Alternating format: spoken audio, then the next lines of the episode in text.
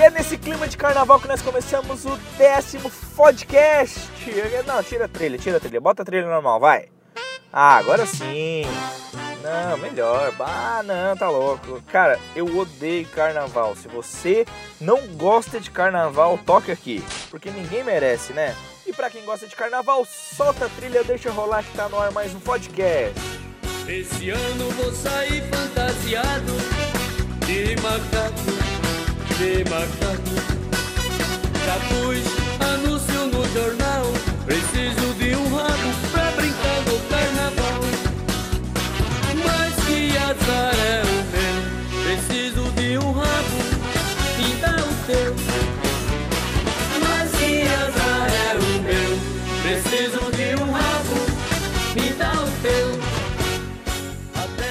Cara, o editor escolheu a música perfeita. Que, que ideia de inovação, né? Como é que é? Vou pegar teu rabo. Macaco até tudo bem, mas a parte de dar o rabo não. tá, né? Bem, eu espero que esse seja um dos melhores podcasts que nós já gravamos. Eu não faço a mínima ideia do que vai acontecer, mas olha, tem perguntas sensacionais. Primeiro vamos começar aqui com a novidade da semana. O que, que aconteceu? Até alguns dias atrás, o WhatsApp tinha suporte para até 100 pessoas em um grupo. Ele aumentou o limite para 256 pessoas. O que, que aconteceu? E nosso grupo explodiu de tanta gente que quis entrar. A gente chegou no limite, já estamos dando aquela limpada com a galera que não participa, mas o pessoal tá muito. E rolaram muitas perguntas, vocês não têm noção. A gente vai tentar, eu, eu espero fazer tudo em um podcast. Se ficar longo, olha, se prepara. Se você está aí viajando, levanta o som, se concentra na estrada, não olha para o lado e só ouve que esse podcast é muito rico. E os assuntos são mais variados, é praticamente impossível a gente conseguir dar um tema para esse podcast. No final a gente vai decidir o que, que vai acontecer. Bem, deixa eu também falar mais umas novidades que aconteceram aí no mundo da tecnologia, tanto para fotógrafos quanto para videomakers. O Instagram atualizou essa semana e agora você está liberado a adicionar múltiplas contas. Isso é muito legal para quem quer ter um perfil pessoal e um perfil de trabalho. Até porque hoje em dia tu vê um fotógrafo que não sabe se é o perfil pessoal dele, tu não sabe se trabalha, é aquela bagunça. Então agora você pode separar, ter um perfil só seu de fotografia, ter um perfil para o seu projeto paralelo, ter um perfil, um per, perfil, um perfil pessoal só para você e só fantástico, sensacional. Até que fim o Instagram fez isso, que tava demorando, né? E a outra novidade é que o nosso canal aqui no podcast dentro do iTunes estava em destaque essa semana. É isso mesmo. Nós somos destaque na categoria Artes, no Indicações de Revelações. A gente esteve em 32 Acho que foi isso, foi isso. 30, a gente subiu de 80, 60, 32, ou 34, não lembro mais. Mas entre os top 150 do ranking do podcast no iTunes. Isso é muito bacana.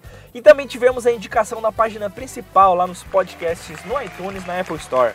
Lembrando que graças a vocês que entram lá no iTunes, deixa sua avaliação. Se você não fez ainda, e na hora que terminar, se você está no seu iPhone, entra lá, deixa uma avaliação, bota a estrelinha que a gente merece, deixa um comentário que isso ajuda a alavancar muito mais ainda esse nosso projeto aqui paralelo, que é trazer essa informação divertida, descontraída, enquanto você viaja, enquanto você descansa antes de dormir, em qualquer lugar.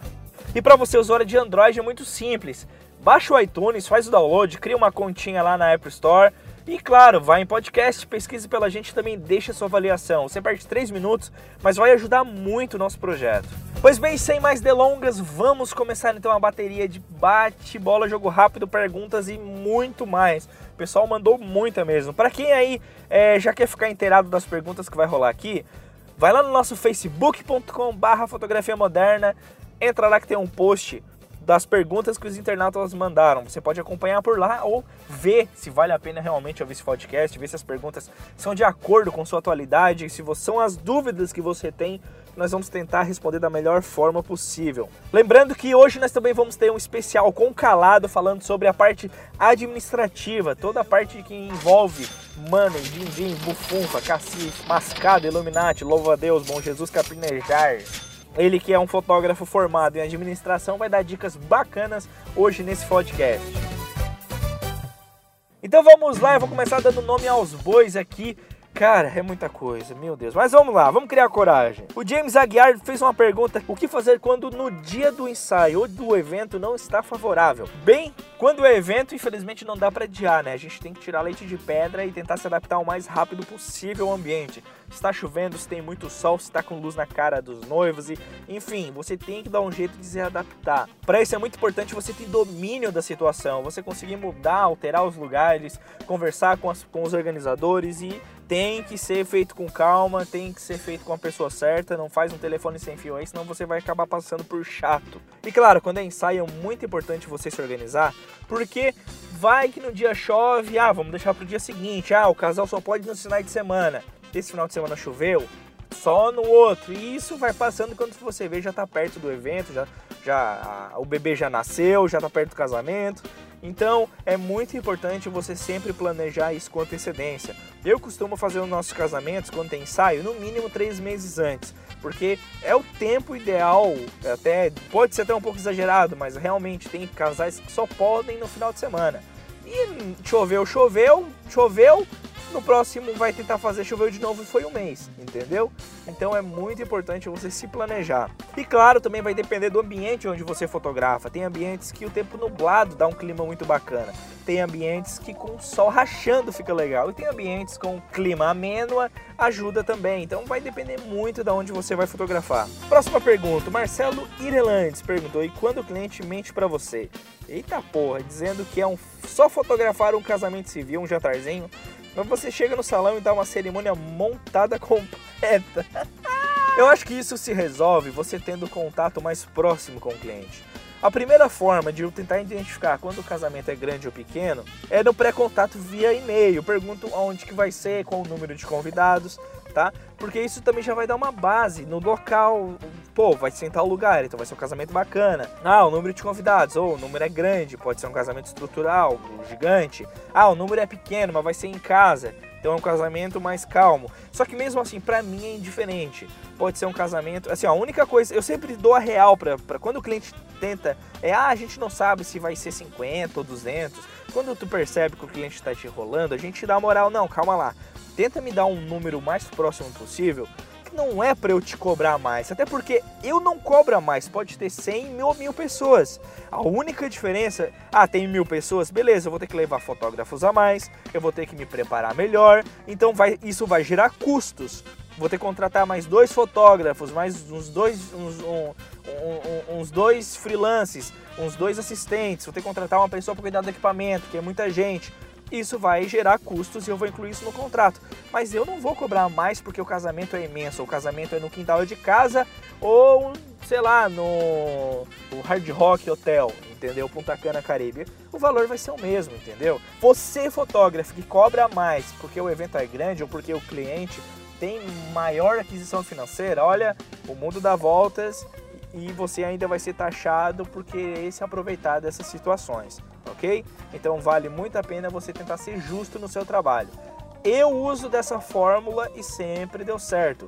Não tem sentido uma pessoa me contratar por um valor e eu cobrar o triplo para outra porque ela tem dinheiro, entendeu? Não tem sentido nenhum, é o mesmo tipo de trabalho. O James perguntou aqui de novo dicas de bons livros sobre fotografia. Assiste nossos Fotodrops, basta você se inscrever no canal, procura a playlist Fotodrops e seja feliz. Por que o povo ama Nikon? Olha a treta, velho, fudeu. Cara, por que, que o povo ama Nikon? Na verdade é assim, ó. A Nikon é o lado negro da força. Vocês sabem disso. 90% dos fotógrafos são Canon Zero. Mas quem é que fica falando é o Nikon Zero. O Nikon quer aparecer, quer dizer, eu sou Nikon, porra, nós estamos vivos, caralho.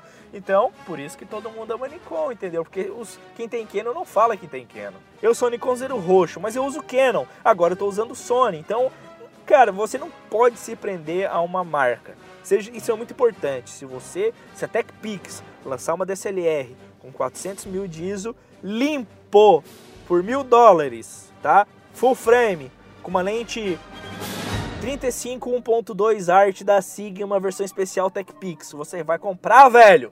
Tá entendendo? Então, por favor, não se prendam a equipamentos, cara. pesquise o melhor lente, o melhor corpo, qual é o que vai trazer o melhor benefício para você, qual é a lente mais nítida para seu trabalho. Ah, cara, eu trabalho com vídeo, uma das lentes mais nítidas é, sei lá, é uma Minolta 32mm 1.0, 0.95, entendeu? Mas ela é foco manual e ela só funciona com adaptador. Velho, vá atrás, vá atrás, às vezes vai sair 50 dólares a lente. Tá entendendo? Então vá atrás do que é melhor para você e pare de se prender em equipamento. Por favor.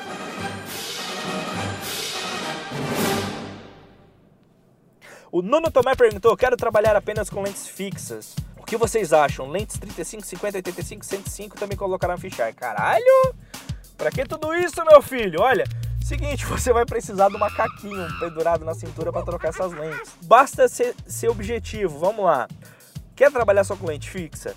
Pega dois range padrão, sei lá, pega uma 35 uma 85. 35 aberta, 85 mais close. Fechou. Ah, mas eu costumo trabalhar com eventos onde eu tenho bastante distância. Troca essa 85 por uma 105, por uma 100 fixa, por uma 135, entendeu? Ah, mas eu também gosto de fotografar arquitetura. Calma lá, então é outra história. Então seria bacana você ter uma lente mais angular, uma 16 fixas, uma 10-20, entendeu? Então basta você adaptar para o seu trabalho. Agora você não precisa ter todos os ranges.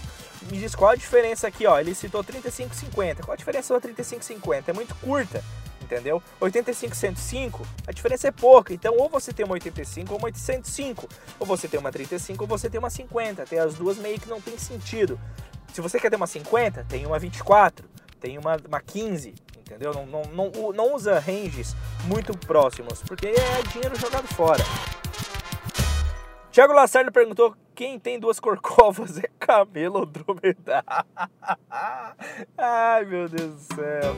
Marcelo Irelandes perguntou aqui de novo. Manda um oi pra mim que sou pobre, coitado, e tem 2470 da Sigma 28. Que saf... Seguinte, sobre a 2470 da Sigma, é uma baita de uma furada. Mas é a lente que todo fotógrafo que não tem dinheiro quer comprar. É aquela ilusão. Ah, cara, lente dos sonhos 2470 28 do caralho. Beleza, não tem dinheiro, compra da Sigma se fudeu. É uma lente bosta, uma lente que não é nítida, uma lente com foco terrível. Tenta foto, cara, entra dentro de casa agora, você tá em casa, entra dentro de casa, fecha as janelas e tenta focar alguma coisa. Você não consegue, com a luz ambiente você não consegue. Tem que ter um sol rachando para talvez focar. Ou melhor, fecha em 70 mm, foca o negócio infinito e foca o negócio mais próximo. Demora, ela vai fazer um Beleza, esse é o primeiro ponto. Agora olha a nitidez dessa bosta. Olha quanta aberração tem, aproxima. Ou melhor, pega uma 35 Ártica, praticamente o mesmo preço. Vai pagar aí 2 pau e meio, 3 pau numa 2470 da Sigma. Guarda um trocadinho a mais, pega uma 35 Art e compara. Então, realmente, 2470 da Sigma é furada, é uma lente roubada. Não comprem. Eu nem aconselho a comprar 2470 de nenhuma marca, porque lente zoom deixa fotógrafo preguiçoso.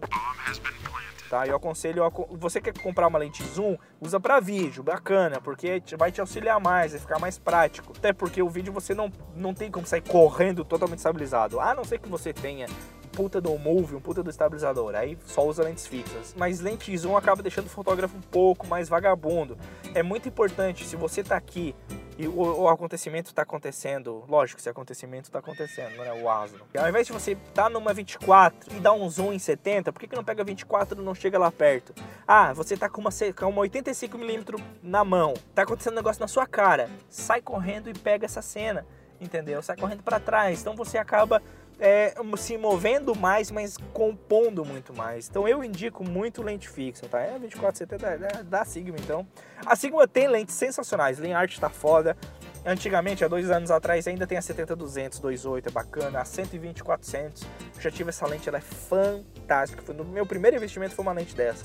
Nítida, tem um buquê sensacional. A Sigma já deu uns tiro bacana, já fez umas lentes top. Mas a 2470 não é uma delas, tá bom? Como você vende fotografias publicitárias? O que eu faço para orçar? Por onde eu começo? Ah, bacana, isso é um assunto bacana. Primeira fotografia publicitária, normalmente, assim, eu acho que o mais ideal é vir de uma agência.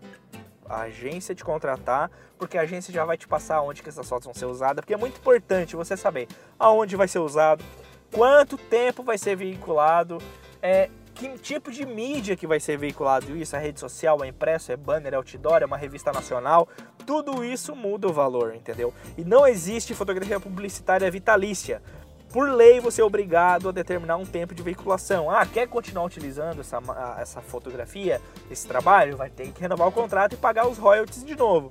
O Grupo Luz, se eu não me engano, é eles são de Ribeirão Preto. Trabalham só com fotografia publicitária. Eles têm um curso na Fotos TV muito bacana, olha, sensacional. Vale a pena pegar esse curso e assistir de cabo a rabo. Aprende muito sobre fotografia publicitária, tanto a parte de logística, de vendas do mercado, quanto a parte de captação e edição, tá? Qual o nome da encardenadora que você usa? Eu não vou falar não, velho. Os caras não pagam para mim, não me dão um real de desconto. Como é que eu vou fazer mexendo de graça aqui, velho? André, poderia por favor falar de entregas do material para o cliente? Não só de casório, o álbum em si, mas também dos ensaios, pendrives, DVD personalizada, caixinha personalizada, uma sacola com sua marca. Olha, eu acho que cada fotógrafo tem o objetivo de deixar a sua entrega muito mais especial. É muito importante você ter uma identidade, é muito importante você não entrar na ondinha, cara. Na minha cidade todo mundo entrega uma sacolinha bordada. Eu vou fazer isso. Pera lá. Você vai ser só mais um, faz diferente, entendeu? Aqui na minha região, tem a fotógrafo que entregava HD de 500 GB com uma pasta com as fotos dentro. Tem gente que entrega aqueles, aquelas caixinhas com capa fotográfica padrão, sabe? Que a própria encardenadora dá. Eu peguei e comecei a fazer diferente. Eu comecei a buscar pendrive artesanal, marcado a laser, sabe? Uma caixinha toda de madeira maciça. Eu fui, fui inventando meus. Assim, ó, e toda a minha entrega ela é personalizada. Eu, eu acabei parando de padronizar. Às vezes o pendrive é o mesmo, mas a forma de entregar é diferente. Cara, meus aniversários eu costumo às vezes tentar entregar conforme o evento. Por exemplo, ah, o evento é o aniversário da Perca Popa. Da Perca Popa, não, porra. Eu nem sei. É per... O que, que eu falei? Peca Porpa. Não, é Porca Peppa, né? Porra, mano, tô ficando louco. Eu achei um pendrive com o formatinho do porquinho, entendeu? Tem um, eu fiz um aniversário que o menino é fã, fã roxo do Real Madrid. Eu achei um pendrive com a camiseta do Ronaldo, Cristiano Ronaldo do Real Madrid, entendeu? Eu vi, eu tenho uma, uma cliente que ela viaja muito, então eu acabei pegando um globinho todo personalizado dentro do pendrive. Então eu acabei pegando esses detalhezinhos e, e, surpreendendo o cliente. Eu nem falo, eu só falo assim, ó, tu vai receber as fotos, as digitais, num pendrive personalizado. Eu só falo isso, deu. A forma que eu entrego é a surpresa, entendeu? Eu não fico contando isso. Então é muito bacana como a gente entrega. É uma forma de vender e surpreender ao mesmo tempo, tá? Então saiam do comum, saiam do, do básico e surpreendam os seus clientes. Quantos eventos você pega no máximo por mês sem deixar cair a qualidade? Essa é uma pergunta muito bacana, hein? Eu só faço um evento por final de semana, talvez no máximo, máximo dois, um no sábado e um no domingo, tá?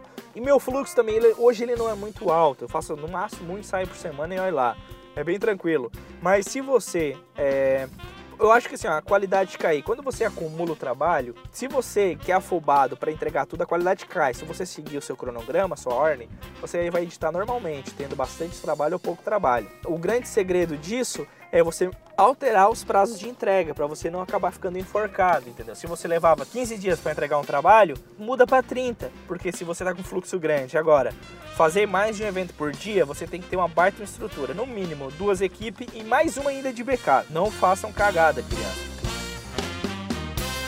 O Red perguntou notebook ou PC. Eu já falei isso no nono podcast ou no oitavo, vocês deem uma pesquisada aí. O que fazer quando o cliente não gosta de publicar as fotos? Olha, eu passo bastante por isso. Na verdade, eu passo muito por isso. Por quê? Hoje a gente tem um tipo de público que ele é um pouco mais reservado, é um público que tem uma questão financeira mais melhor, então ele acaba não querendo se expor muito. A primeira coisa que eu faço é tentar descobrir qual a rede social que ele usa. Normalmente esses clientes usam Instagram, perfil bloqueado, você não tem acesso, só se ele aceitar. Então o que acontece? Eu acabo trabalhando no Instagram dele entendeu? Eu acabo postando no Instagram, marcando ele, ou mandando para ele postar no Instagram já com o formato certo. Ah, ele utiliza mais WhatsApp. Eu crio um grupo, adiciono ele, sabe? Mantenho esse contato. porque eu tento é, atingir pelo menos as pessoas que estavam na festa. Mas mesmo assim é complicado. Eu tenho uma cliente que ela é muito difícil de deixar publicar, mas eu comecei a convencer ela. Eu faço uma lista, na verdade. Eu falo assim, não, deixa eu escolher. Eu, eu, eu sei, eu sei que tu não quer te, é, mostrar a tua casa, sei que tu não quer mostrar teu ambiente. Eu respeito, mas deixa eu escolher. Não importa, deixa eu escolher. Depois eu venho aqui e tu deleta o que tu não quiser. Sabe? Eu tento dar mais uma forçadinha. Eu chego lá, às vezes ela deleta e foto tão linda que ela deleta sem motivo nenhum. Mas pelo menos eu consegui liberar algumas coisas, sabe? Em último dos casos ainda consigo. Mas é, tem que respeitar. Tem cliente que não quer uma foto publicada. E eu acabo respeitando. Já teve cliente que, que liberou as imagens tranquilamente, depois voltou atrás porque estava tava passando por um processo é, familiar e teve que não queria expor que tinha feito aniversário para não atrapalhar durante, durante toda a liturgia do processo. Eu fui lá, eu ocultei tudo, excluí tudo, tirei tudo. É uma questão de você ter respeito pelo seu cliente, isso é muito importante. O Nando aqui perguntou o que, que dá mais retorno, promover a fanpage ou publicações? Vai variar muito. Promover a fanpage você vai promover num todo. A publicação você vai promover o que o acontecimento. Então você tem que pesar e dosar. Eu costumo fazer o seguinte, eu costumo deixar sempre minha fanpage promovidinha, não boto muito dinheiro, boto pouco só para manter ela promovida e invisto nas publicações. A não ser, por exemplo, ah, quando tá falando, ah, a gente fez mais um ano de empresa, aí sim, daí eu vou divulgar a empresa ou meu minha minha fanpage, entendeu? Mas é muito é muito relevante, você tem que analisar qual é que vai trazer mais clientes, qual é que vai melhorar o seu acesso. Às vezes uma foto bem batida, diferente, inusitada, uma história legal, dá muito mais retorno do que você investir uma grana pesada na sua fanpage, que todo mundo já sabe quem você é e que você tem uma fanpage. O Silvio perguntou: permuta é boa, vale a pena? A gente já falou sobre isso, sobre permuta, tá no podcast 9, 8, ou 7, ou 6, ou 5, ou 4, ou 3, ou 2, ou 1, tá por aí. A gente já falou disso e eu vou e eu contei a minha experiência com permutas. Eu fiz e ainda faço agora. Se você me ligar agora e quiser fazer uma pergunta, a gente permuta, a gente negocia. A Juliana Pavone perguntou: vocês entregam todas as fotos do ensaio ou fecham pacotes com o número de fotos? Uh, eu, eu, trabalho das duas formas, até porque assim, ó, quando o cliente não quer às vezes, pagar muito caro no ensaio, acha ou achou caro, caramba, eu acabo baixando um pouquinho o valor e justificando esse valor baixo, né, tirando esse, essa pequena porcentagem, definindo o número de fotos. Isso acontece muito em acompanhamento, por exemplo, acompanhamento mensal ou trimestral que nós fizemos. Na verdade, a Grazi que faz.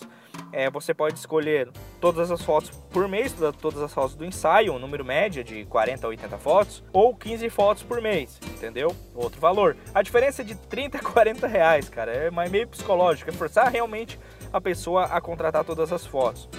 Até porque a gente não vende foto avulsa. Nunca mais eu vendi foto avulsa. Eu comecei a fazer isso há três anos atrás. Eu vendia uma fotinha avulsa ou outra e depois já parei. Então, casamento, as melhores fotos, aniversário, as melhores fotos, ensaios, as melhores fotos, velório, até as melhores fotos. Então, não vendemos pacotes com fotos definidas, prontas ou quantidades exatas. É sempre reunir o melhor material, já entregar pronto e deu. E não tem essa de quantidade. Ah, não, eu entrego 5 mil fotos nesse valor. Não, velho. Casamento, eu entrego as melhores fotos. Se deu 100, deu 100. Se deu mil, deu mil. Vai sabe? Não, não vou definir. Lógico que existe uma lógica, né? Ah, um casamento com 200 pessoas, pelo menos no mínimo 200 fotos vai rolar desse casamento, né? Marcelo perguntou aqui quando o cliente já pagou, mas fica rolando para marcar a sessão. Eu acho que essa é uma questão de contato com o cliente, de conversar, perguntar se ele realmente vai querer fazer. Porque se ele for fazer, ah não, esse ano eu não quero fazer deixar pro ano que vem, opa, pera lá, mas não foi isso que a gente combinou. Entendeu? Se o ano que vem o valor mudar, a gente só vai fazer ensaio se você pagar a diferença. Certo? E eu costumo botar no contrato o dia do ensaio ou a semana do ensaio. Se isso não aconteceu, eu entro em contato com o cliente, eu pergunto, é, nós vamos conversando e tudo isso vai ficando registrado. Em último caso, um processo, um caralho, deu uma zebra, tá tudo registrado. Registrado que eu tentei fazer o um ensaio, tá registrado que a gente adiou, mas o cliente não retorna. Então, é, isso é tudo. Eu acho que não precisa chegar a esse ponto entendeu? É muito fácil você entrar em contato com ele e entender o porquê que o ensaio não está acontecendo. Uma coisa muito bacana aconteceu essa semana, eu fechei um aniversário, um ensaio e um Baby Ciúmes, um pacotão, um completão. O que que aconteceu? No dia seguinte, o vô da criança faleceu, o pai dos pais dela. E eles cancelaram o aniversário. A minha sorte é que eles já tinham pago. Mas o que, que aconteceu? Eu poderia muito bem cancelar tudo e devolver dinheiro, mas são clientes que realmente querem fazer o trabalho com a gente. E perguntaram se poderia deixar, um, deixar isso de crédito. Fechou, deixou de crédito. Se o ano que vem mudar os valores, eu confesso que eu não teria nem coragem. Não, ó, os valores mudaram, agora vocês vão ter que pagar a diferença. Não, eu, eu cara, vai mudar o quê? 10% do valor? Ah, deu tudo R$ 2.500. O que, que é 10% de 2.500 reais? Deixa eu fazer as contas aqui, peraí. 2.500 mais 10%. 250 reais. Eu não vou cobrar 250 reais a mais, né? Pô, lógico, né? 2.500, 10%, 250. Porra, que burro, caralho. Ai, meu Deus. A gente... É engraçado, né? A gente só fica inteligente depois que faz a conta. Aí, porra, era tão fácil. Então é só uma questão de respeito mútuo sabe? É, é, eu não sei, as pessoas se quebram tanto com os clientes, mas é tão simples, é só deixar tudo bem transparente. É, tem cliente chato, tem o cliente chato, mas você vai ter que tentar é, entrar na onda desse cliente chato, tentar ver a perspectiva dele, entender o porquê que ele é um cliente chato. Mas não, não adianta querer bater de frente. Fala da Leica que você comprou, como conseguiu por esse preço, tem treta nisso? não foi uma Leica que eu comprei, gente. Eu já falei, eu comprei uma mirrorless e também comprei uma outra câmera para trabalhar, a gente vai falar disso em breve, tá? E o porquê disso.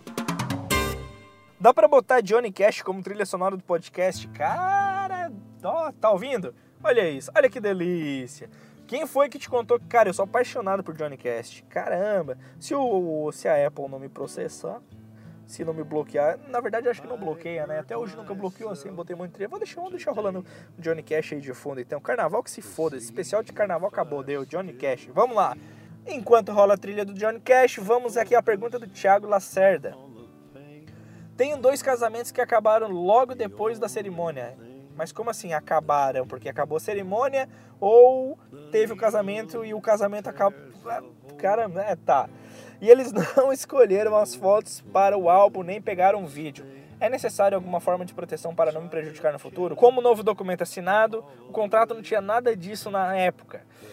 Olha, eu acho que em primeiro lugar é você entrar em contato com eles e pedir uma formalização disso né? Eu sei que é uma situação meio delicada, mas entre em contato. É o que eu acabei de falar, seja transparente. Liga para a pessoa, marca um café com ela, pergunta o que, que ela quer fazer. É, fala que infelizmente não tem como tu devolver o dinheiro porque o trabalho já foi feito. Se ela quiser, é, faz, esse, faz, tu faz esse vídeo, tu faz esse álbum e dá para os dois tocar fogo entendeu? Chega a um acordo comum. É, acho, que, acho que é muito importante você entrar em contato, porque com certeza um tá com raiva do outro, casamento não deu certo. Ela vai, não, não, eu quero que essas porra vão pra puta que pariu. Beleza, tá aqui o contrato, ó. Eu, falando de tal, desejo que as fotos e os vídeos vão pra puta que pariu. Assina aqui, bota teu RG CPF e leva na porra do cartório e se livra. Entendeu? É muito simples. Seja transparente com as pessoas, caralho. Por que, que as pessoas complicam, porra? Porra, que difícil, cara. Uh, uh, ainda bem que tá tocando Johnny Cash aqui pra me acalmar. Upon my liar's chair. O Renan Bittencourt perguntou: é interessante utilizar fotos do carnaval para publicar em sua fanpage? Depende, se você foi contratado pela Rede Globo para cobrir o carnaval do Rio de Janeiro, sim. Se você está fazendo um projeto paralelo de carnaval, sim entendeu? Você tem que utilizar se, se for a seu favor, se isso lhe ajudar. Que é um exemplo, o Léo Neves, o gordinho barbudo lá de São Paulo, ele fez aqueles retratos de é, homens lá vestidos de mulher, fez vários retratos bem bacana. E deu um marketing fudido, levou um octa pro, pro centro, para as marchinhas e pausava as pessoas e fotografava. Então, claro, se você está fotografando, não seja só mais uma foto de carnaval, porque pensa, você tem que pensar o seguinte, ó, pensa comigo. Você abriu o Facebook durante o carnaval? Você viu o post de Páscoa? Não, né? Você viu o post de Natal? Não. O que, que você viu? Só porra de carnaval. Como é que você vai conseguir se destacar com uma timeline socada de merda de carnaval? Ou fazendo um diferencial absurdo, ou não fazendo nada. Você se destaca no silêncio. Então, não adianta querer.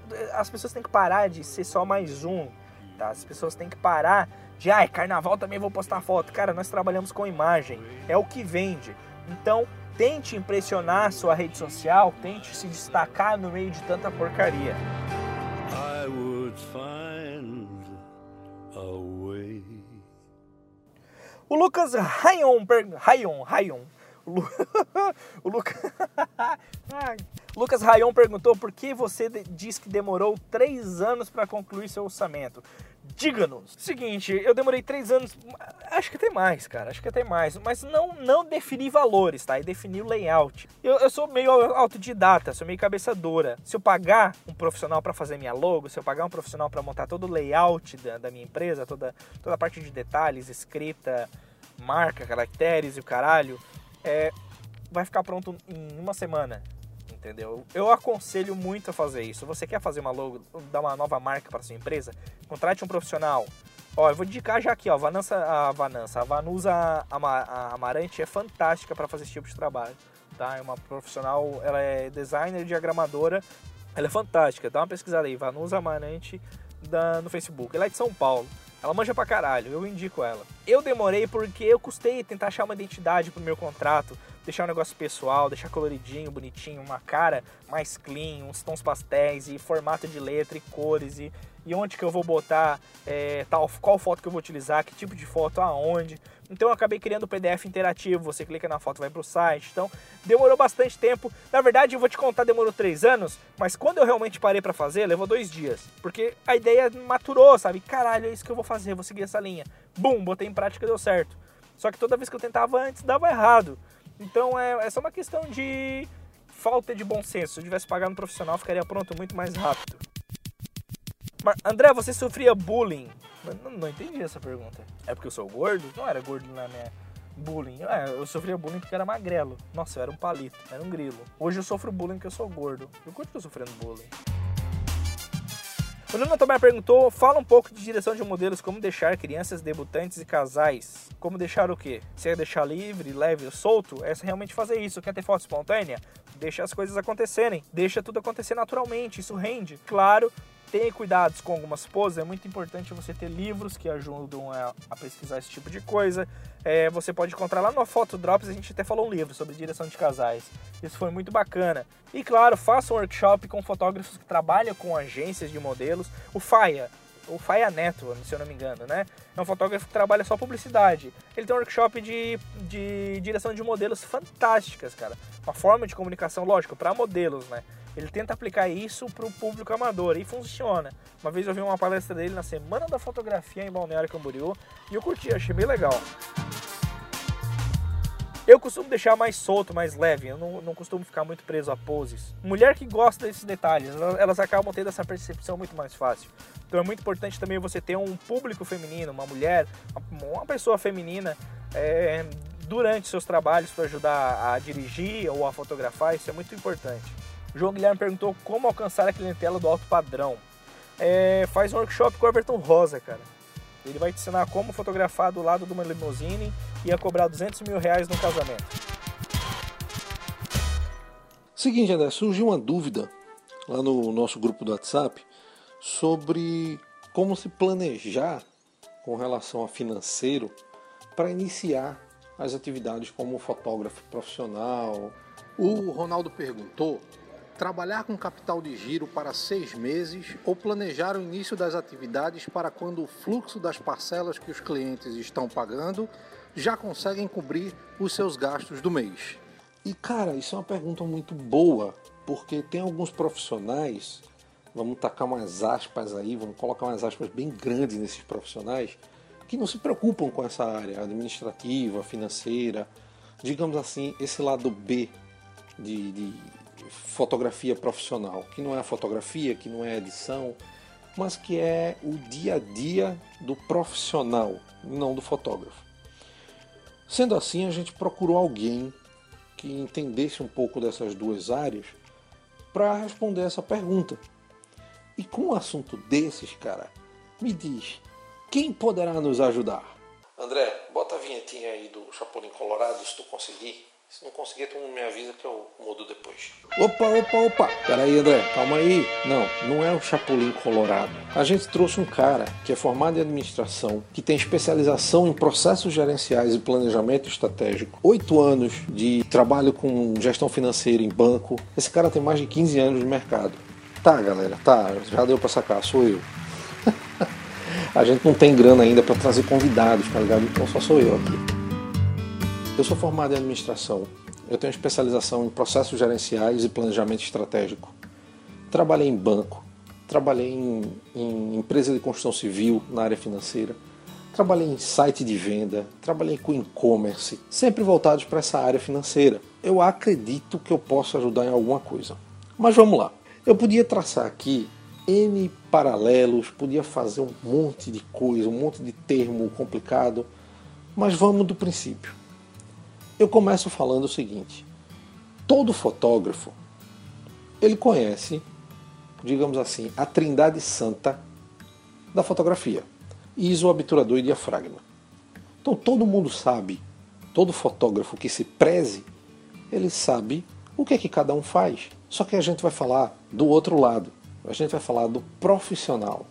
Um fotógrafo profissional é o fotógrafo que vive de fotografia, que tem a profissão de fotógrafo. Ele ganha dinheiro com aquilo.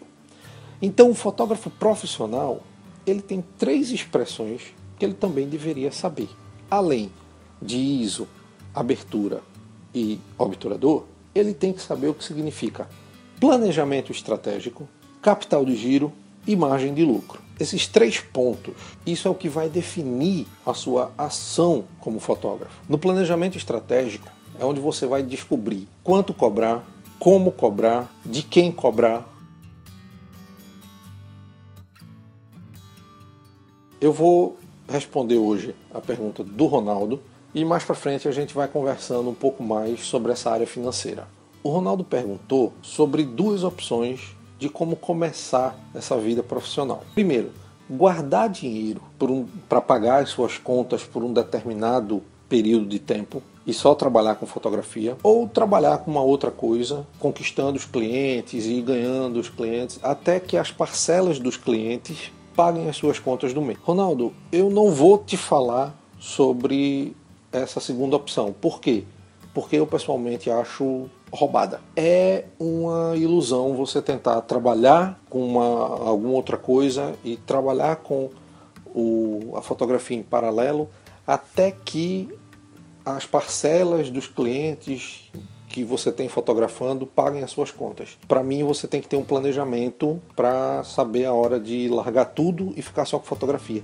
Se esse é o teu objetivo. Falando diretamente para o Ronaldo, mas falando para todo mundo. Eu vou contar um pouco sobre é, a minha história. Eu trabalhava numa empresa de construção civil, trabalhava na área financeira, eu era responsável por tudo, toda a questão de gestão de contas, do que paga, do que recebe, do que cobra. Peguei um dia e disse: Eu vou traçar o meu planejamento porque eu quero viver só de fotografia. Eu passei dois anos conciliando o trabalho na empresa e a fotografia, mas no último ano eu decidi que seria meu último ano eu comecei a ver quanto eu gastava por mês. A grosso modo, capital de giro é o dinheiro que você precisa para pagar as contas do mês. Tenho que pagar as contas da casa que dá X reais. O meu capital de giro para aquele mês precisa ser X reais.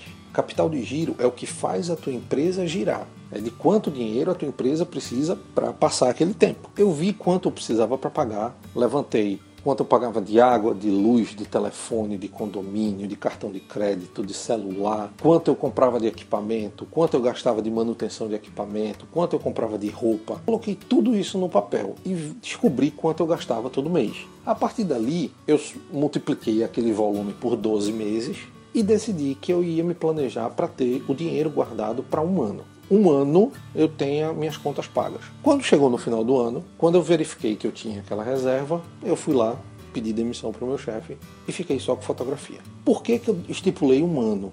Naquele ano que eu estava usando o meu capital de giro, todo o meu recebimento dos clientes, todo o contrato que eu fechava, todo o evento que eu fazia, todo o dinheiro que entrava, eu estava guardando para o capital de giro do outro ano todo o trabalho que eu fiz em 2014, eu juntei dinheiro para pagar as minhas contas de 2015. Em 2015, todos os trabalhos que eu fiz foi juntando dinheiro para pagar as minhas contas de 2016. Deu, deu para sacar essa jogada? Você consegue estipular para o mercado o valor que você quer. Há um tempo atrás a gente estava conversando no grupo também sobre a questão de dar desconto, de fazer parcelamento, sobre essas coisas de, de atitudes de mercado. E muita gente se espantou quando eu falei, eu disse, eu não dou desconto. Todo mundo, ah não, Eduardo, porque tem conta para pagar e você tem que dar o desconto para poder fechar o contrato. Eu disse, não, cara. E foi quando eu expliquei. Eu tenho capital de giro que me mantém durante esse ano inteiro. Então, eu posso me dar ao luxo porque eu sei que minhas contas daquele mês já tenho dinheiro para estar tá pago. Eu sei que no ano anterior eu trabalhei e juntei o dinheiro para pagar minhas contas. Então, aquele desespero que alguns profissionais que não têm o planejamento acabam é, sofrendo de ah, eu preciso fechar esse contrato porque a conta de água está atrasada. Isso não precisa ocorrer. Só precisa de um planejamento. Então, eu acho que um planejamento de 12 meses, você juntar um capital de giro de um ano, é muito legal para você poder trabalhar o ano seguinte mais tranquilo. Deu para responder? Você já disse para o cliente que não vai fazer o trabalho? Olha, é interessante, eu já passei por isso. Na verdade, eu, já, eu, eu passei por isso porque eu já fiz um trabalho para um cliente, o cliente foi tão. É, cara, eu não sei se a palavra é babaca, mas foi tão é, infeliz, ele foi prepotente, ele, ele acabou destratando a nossa equipe, cara. Ele acabou, olha, é uma situação bem, bem ridícula. É, eu tava num casamento. Vamos, vamos largar as tretas aqui. Eu tava num casamento e do nada eu ouvi da cerimonialista que fotógrafo não podia andar da igreja, dentro da igreja. Do nada, assim. E beleza, a gente tava em três, em quatro pessoas. Cada um ficou num canto, discretinho, e a gente começou a perder foto. E começamos a perder foto. Todo mundo lá, caralho, vamos se mexer. Chegou uma hora que eu falei, ó, oh, galera, liga o foda-se, vamos fotografar. Foda-se, a gente resolve isso depois. Fomos discretamente, começamos a se locomover. Sabe o que era tu apontar a câmera pra noiva e ela fechar a cara pra, pro fotógrafo? Não sei se ela tava de TPM, não sei se ela tinha levado um corno naquela noite. Não, não, não, não sei. Eu só sei que, cara, sabe o que, que tu pedir pra noiva? Entreter ela, tentar levar ela pro meio da pista pra dançar e ela pegar. Tu tentar conversar com ela e ela virar as costas e. Sabe? Não, cara, a gente não entendeu o que aconteceu. Isso é uma, uma arrogância de uma forma absurda. E foi um cliente que parecia ser muito bom, cara. Eu não entendo. Nossa, nossa. Até hoje eu não entendo isso. E depois a gente percebeu que realmente era arrogância. Aí o que aconteceu? Fiz o casamento no sábado, rendeu, deu foto pra caralho, velho. Cheguei em casa sábado puto, descarreguei esse material, editei loucamente. Domingo, passei domingo editando, chegou segunda-feira. Oi, fulana, tudo bem? Então, é, como é que eu consigo falar contigo hoje? Consigo te encontrar em algum lugar? Ah, eu tô aqui na loja, tal lugar. Peguei as fotos, selecionei todo o material, gravei, montei a caixinha, cheguei, ó, tá aqui teu casamento pronto. A noiva assim, caralho, que foda, não sei o que. Entendeu? Eu era o cara. Beleza. Entreguei material, fiz a minha parte. Então, é porque eu queria pegar, queria dar um ensaio de, gestante pra minha irmã, que ela tá grávida, que não sei o que. A gente vai tirar foto todo mundo junto. Seguinte, deixa eu te falar primeiro, justificar por que, que eu não quero pegar esse trabalho. No casamento, eu não sei o que aconteceu, mas a gente recebeu ordens de você que não podia andar dentro do casamento. Infelizmente a gente teve que se mover porque nós estávamos perdendo foto e eu fui contratado para fotografar o casamento. Estou lendo o contrato, tá lá. O fotógrafo tem total liberdade de criação, ampla liberdade, sem poder ter restrições, tá? Tá lá no contrato. Toda hora que nós apontava a cara para você, apontava a lente para você, você fechava a cara o que, que aconteceu? Você não estava fechando a cara para mim, você estava fechando para suas fotos. Tá aqui o teu material pronto, lindo. Olha pro teu rosto, como tu tá com cara de bravo o tempo todo. Infelizmente é o que tu vai lembrar do teu casamento. Não sei se tu não gostou pra gente ter desobedecido a tua ordem, mas infelizmente eu sou profissional e eu não vou deixar é, de fotografar um casamento por uma ordem burra e sobre fazer mais trabalhos para você. Infelizmente, você não é o tipo de cliente que a gente procura. Querendo ou não, nós estamos no mercado disponível para ser contratado, mas a gente também tem um padrão e um zelo de qualidade pelo cliente que a gente busca. Eu não quero ter outra experiência dessa nunca mais na minha vida. Então, infelizmente, eu não quero mais pegar nenhum tipo de trabalho, tá aqui o trabalho entregue, contrato cumprido e adeus. Eu tomei essa iniciativa. Então eu acho que é muito importante você. É, lógico, talvez eu possa parecer um pouco grosseiro, tá? Eu, fui, eu, tentei, eu tentei ser o mais suave possível. Mas eu sim, eu já recusei que trabalho. E uma forma mais suave de recusar trabalho é dizer que não tem agenda, tá bom?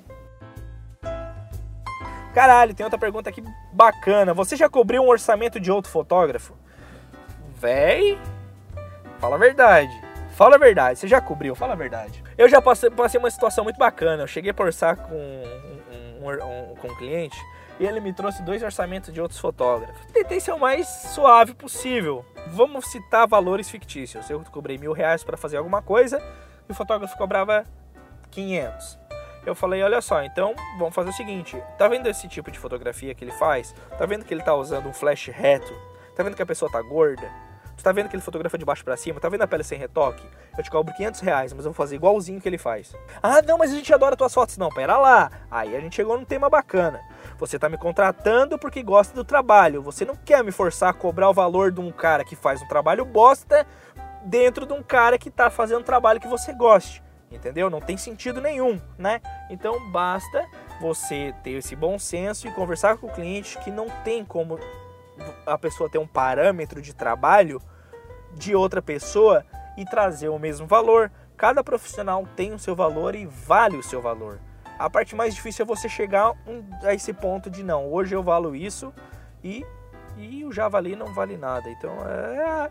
Ah, velho, é, é, é, é, Cara, é questão de conversar. Tenta ser aberto, tenta explicar o porquê que você não cobre o valor.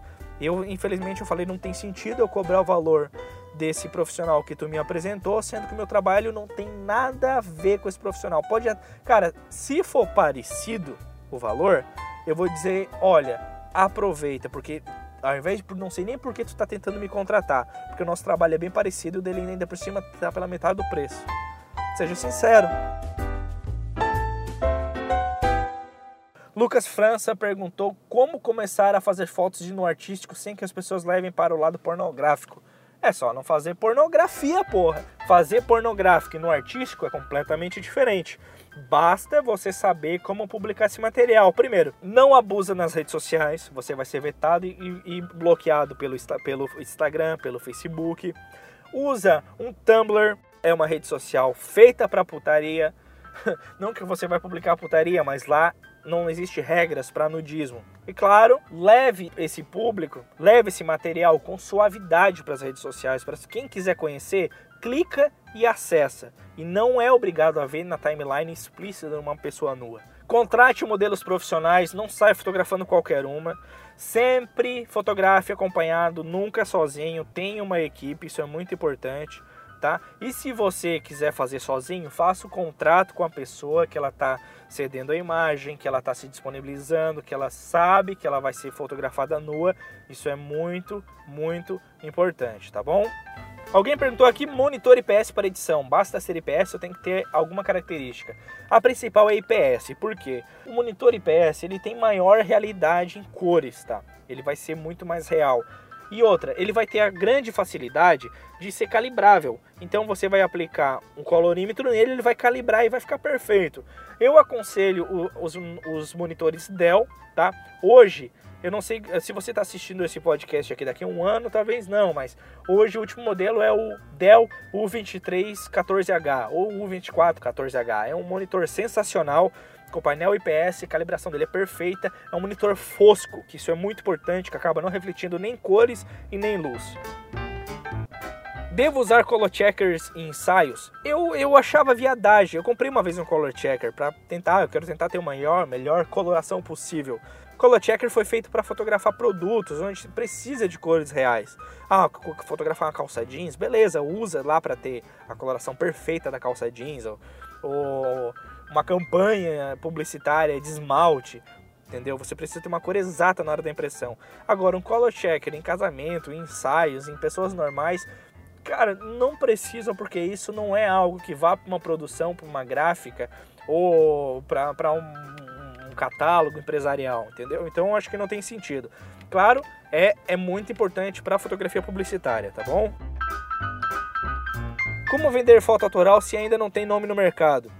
Aí é complicado, cara. Eu acho que assim, ó, eu acho que vender foto autoral, eu acho que você tem que investir num marketing bacana, fazer uma boa exposição, é, abrir uma galeria online ou abrir, ou abrir um ateliê, tá, onde tem as suas fotos, pegar locais de referências e dar fotografias lá e para exposição, ah, pega um restaurante fino da cidade, amplia suas fotos e joga lá. Precisa de toda uma produção para isso funcionar. Não é simplesmente, ah, não tenho nome, vou tentar vender.